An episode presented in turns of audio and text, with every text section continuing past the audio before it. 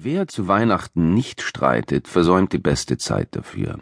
In allen Ecken und Nischen eines Weihnachtshaushaltes lauern Anlässe.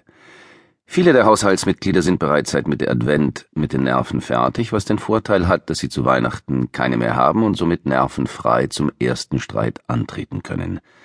Das Epizentrum der potenziellen Streitausbrüche liegt in der Kernfamilie Mutter, Vater, Kind oder in der Populärfamilie Ex-Frau, Baby aus soeben beendeter Lebensabschnittspartnerschaft, Ex-Mann, gemeinsamer Rauhardackel, neue Freundin, deren Tochter und ihr Freund ein Piercing-Studio betreiben mit viel Eigenwerbung im Gesicht. Um die Streitkultur zu bereichern und variantenreicher zu gestalten, empfiehlt es sich aber auch Personen außerhalb des engsten Familienkreises mit einzubeziehen, die man jenseits der Feierlichkeiten nur selten zu Gesicht bekommt.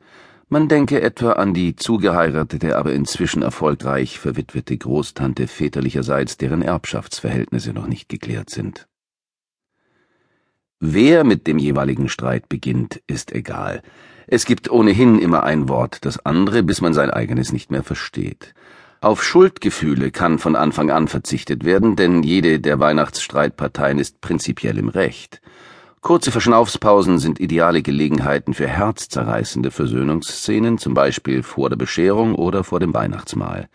Dabei können sich die Teilnehmer mental kräftigen, um den Streit mit doppelter Lautstärke wieder aufzunehmen, zum Beispiel nach der Bescherung oder nach dem Weihnachtsmahl. Wer im Überangebot widriger Weihnachtsumstände nicht weiß, mit wem oder worüber er zuerst streiten soll oder wem es schlichtweg an Konfliktpotenzial mangelt, dem sei eine längerfristige Weihnachtskrise anzuraten. Folgende Weihnachtskrisen gelten als seriös und haben sich über Generationen hinweg bewährt und weiterentwickelt